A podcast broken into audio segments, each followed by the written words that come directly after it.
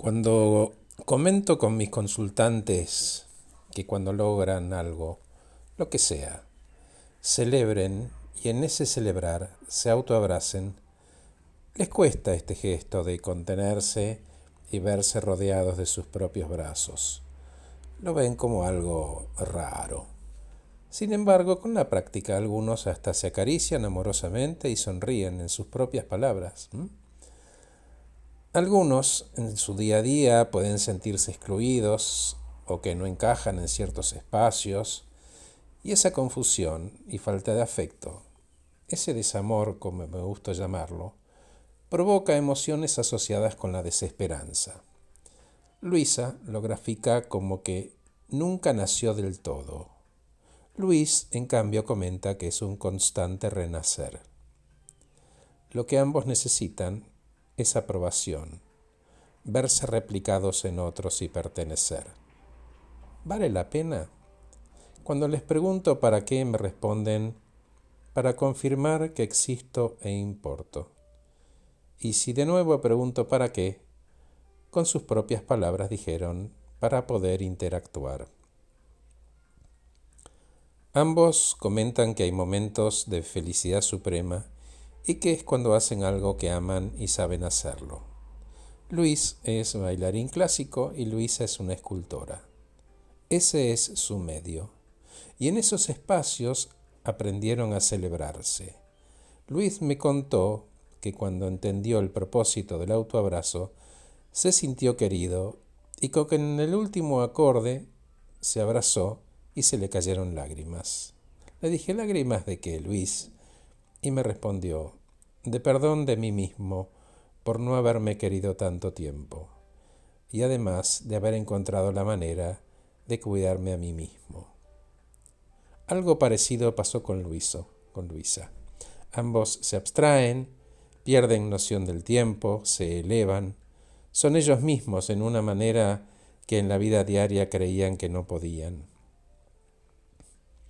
Y les pregunté ¿Cómo sería llevar a ese Luis y esa Luisa a su vida diaria?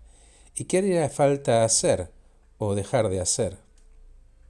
Llegamos a la conclusión que para encontrar autenticidad y definición era necesario estar conectado con ellos mismos. ¿Cómo? Y la respuesta fue con la conciencia. ¿Conciencia de qué? les pregunté conscientes de que nos perdemos en el laberinto diario cuando dejamos de esculpir o de bailar. Cuando hacemos lo que amamos, nos conectamos con nuestra esencia y el Luis o Luisa diarios entran en pausa. No unir ambos provoca en ellos ansiedad e inseguridad. No unir ese Luis diario con ese Luis que baila o esa Luisa que esculpe. Hoy Luis y Luisa están comenzando a darle menos importancia, a desdramatizar el día a día, porque entiende que tienen ese refugio y que están recorriendo la manera de llevarlo a su vida de todos los días. Primero y principal entienden que el hoy no es disfuncional, simplemente es. Comenzaron por respetarse en cualquiera de los estados en los que estén, trasladar emociones y sensaciones al día a día, celebrando y abrazándose. Empezaron a ocurrir cosas en ambos.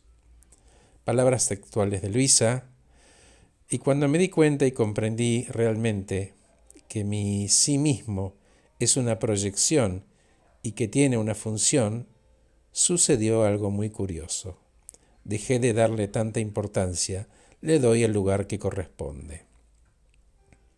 Luis, en cambio, dijo, en verdad le tengo respeto a mí sí mismo y a su función. Y con el tiempo y con la práctica traté de vivir más y más desde mi esencia. Y si la gente pudiera hacer eso, empiezan a suceder cosas increíbles. Les pregunté qué sentían cuando se contenían luego del baile o de la escultura y me respondieron que respiraban despacio, y se reconocían a sí mismos en esos que los hacen sentir bien.